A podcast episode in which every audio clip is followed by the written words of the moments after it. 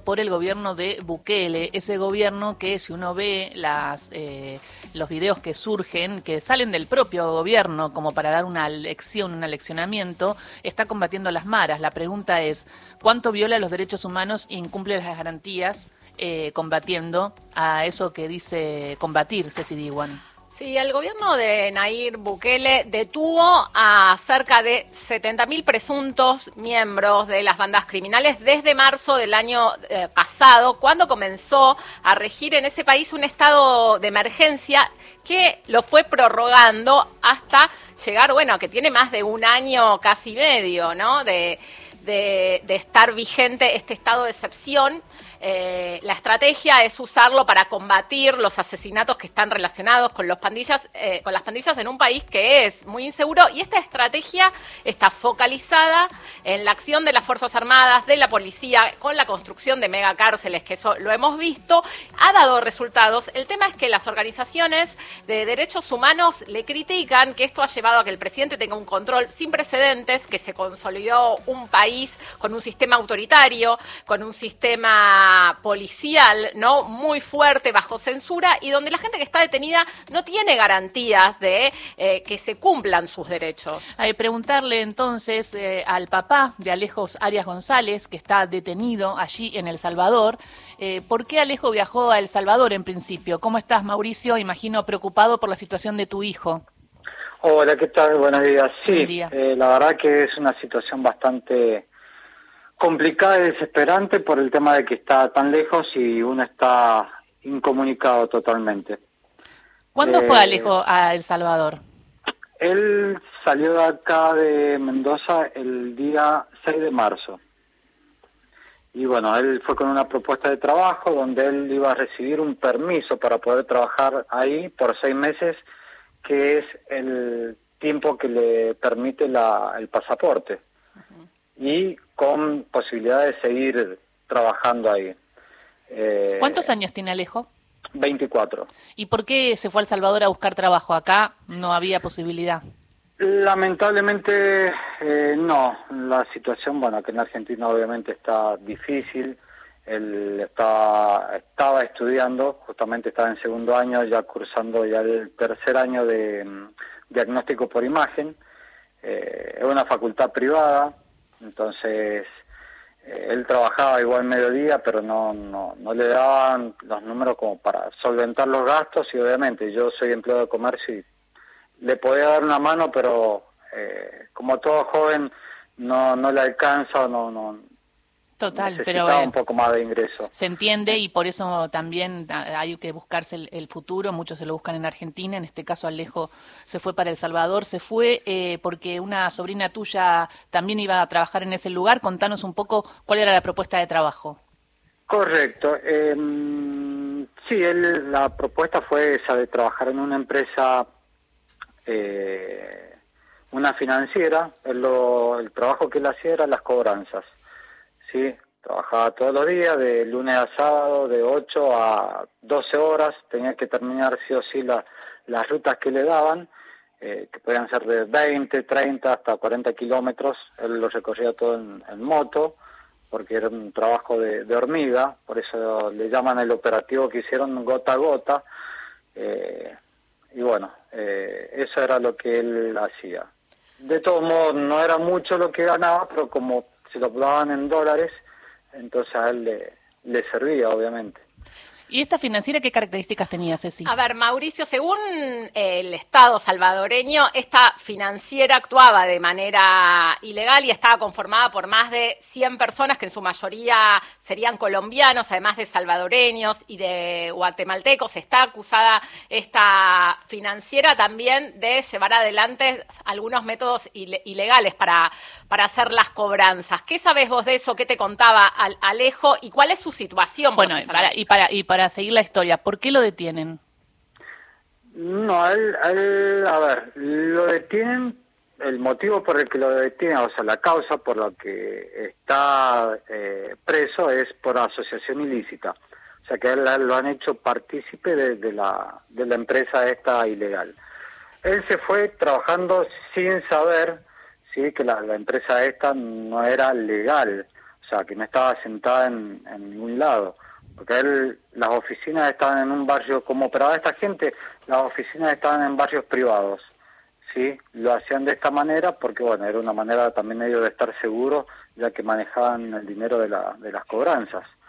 Eh, y totalmente mi hijo desconocía de esta situación o que estaba ilegal, porque él esperaba que le dieran el permiso ese para trabajar tranquilo, porque él nos comentaba, dice, ya estamos cansados de que nos paren, dice, todos los días, como mi hijo tiene un tatuaje en el brazo, y allá están relacionados con los famosos maras o las bandas que habían, eh, entonces dice, me tengo que poner una camisa, dice, mangas largas, dice, porque cada vez que me ven, dice, me, me paran y me preguntan de dónde soy. Entonces él mostraba el documento, el pasaporte y bueno, le decía que era argentino y lo dejaban circular. Inclusive él les decía que el trabajo que estaba haciendo. Hasta que allanaron esta financiera y entre todos los detenidos detuvieron a tu hijo. En realidad no allanaron la financiera. ¿Por qué? Porque las oficinas es como que la iban, él como hacía poco tiempo, él estaba desde marzo, como te comento, eh, él dos semanas antes de que lo detuvieran, las oficinas las estaban trasladando a otro lugar.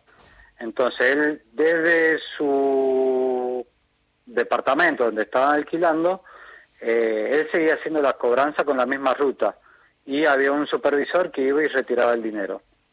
A él, de la manera en que lo detienen, es que un compañero de él de, otra ruta está en otro barrio privado y lo llaman, diciéndole, Alejo, vení a casa, dice que vamos a tomar una cervecita y charlamos, dice, hay una propuesta de trabajo interesante, que pin, que pa, dice, algo más tranqui, pero siempre obviamente sobre lo legal. Y él fue, cuando se hace anunciar en este barrio eh, privado, eh, ahí lo, lo detienen. O sea que ni siquiera lo detienen trabajando. Mauricio, el tema es que él cae ahora detenido en esta causa, él no sabía que estaba participando en esta financiera que, que no era legal, como vos decís, pero cae bajo un sistema eh, autoritario, ¿no? Que se está llevando adelante en este momento en El Salvador, donde están incomunicados, saber qué, cuál es la situación hoy de tu hijo, vos podés saber cuál es la situación procesal, le dieron la prisión preventiva, tiene abogados, ustedes pueden eh, tener contacto con él, contanos eso. Mira, te comento así, sí, hay una abogada ya que es de El Salvador, sí, particular, eh, no porque seamos solventes nosotros, sino porque estaba mi, justamente acá dentro mi sobrina, que ella fue a trabajar, porque su pareja es colombiano, Sí, él es el que hizo el contacto. Eh, el chico este colombiano tiene, trabaja, está viviendo en San Luis. Él tenía una barbería acá. Y bueno, un amigo de allá del, del Salvador, él lo invitó. Se fue el primero, después mandó a buscar a su cuñado, o sea, le hizo la propuesta a su cuñado, el hermano de mi sobrino, mi otro sobrino sería, y él se fue de allá le dicen, bueno, venite primo, que acá está bueno, dice, cobran dólares, tranquilo, ta, ta, te van a dar un permiso, porque ellos también fueron eh, engañados, con la mala suerte de que eh, mi hijo al estar en otro pueblo, porque él hacían justamente unas semanas atrás que lo habían trasladado a otro pueblo para que hiciera otras rutas, eh, mis, mis dos sobrinos, o sea, mi sobrina con su pareja y el hermano, estaban en otro pueblo. Eh, y ahí mi sobrina, cuando se entera que lo, lo detienen, ella va y bueno, empieza a mover cielo y tierra, bueno, se entera de que están haciendo operativos, entonces su pareja y su hermano se pegan la vuelta a Mendoza y ella se queda allá. Como ella no estaba trabajando de, ningún tipo, porque ella se fue después. Eh, es decir, que ya se volvieron. Ahora, Mauricio, te hago una pregunta. ¿Pudiste hablar con tu hijo, con Alejo? No. Eh, no, no, no, tenés forma de comunicarte con él? Incomunicado, solamente contacto con la abogada, que ella es la que me dice que está bien, o eh, el otro el viernes pasado que de la embajada de acá de Argentina llamaron a mi esposa y le dijeron que, se quedara tranquila, que está en buenas condiciones nuestro hijo. Importante que la Embajada Argentina entonces está en autos, importante que tiene abogada, que está en contacto. Un delito como esto, Ceci, pueden ser muchos años, ¿no?, de ser culpable. Sí. Eh, sí, mira, la causa, la audiencia fue el día, nosotros no habíamos hecho nada porque estábamos esperando que que iba a pasar, que iba a pasar. De, qué lo, de qué lo culpaban, claro. Este, claro, este fin de semana que fue el día domingo, eh, día domingo y lunes, porque ellos están ahora como en feria esta semana. Y bueno, lo único que no estamos conforme con la abogada realmente porque me manda solamente un mensaje diciendo quedaron todos adentro. Entonces yo me empecé a desesperar y le mandé un mensaje que si podía ser más específica porque realmente no era para contestarme así, más con un mensaje, más allá de que las llamadas se hacían por WhatsApp. Y bueno, un montón de preguntas, de indagar por qué, si podía darme información y la abogada mm, lamentablemente me dijo que no podía dar ningún tipo de información. Obviamente uno desesperado, después me enteró eh, por mi sobrina, porque mi sobrina es la que había contratado a la abogada, se comunicó con ella y le dijo que eh, iba a estar provisorio por seis meses mientras durara, la, investigación y que se, puede extender a un año. Esta situación es muy difícil. Ojalá que la Embajada de Argentina actúe, que tenga derecho a la defensa, que se cumplan todas las garantías. Vamos a seguir el caso, Mauricio. Te mandamos un beso. Bueno, muchas eh, gracias. Sí, lamentablemente, lamentablemente, tanto la Embajada como el Consulado no pueden intervenir legalmente. Así que ellos lo único que pueden hacer es velar por la integridad de mi hijo, pero en la parte legal, lamentablemente, no tenemos ningún tipo de defensa. Mm.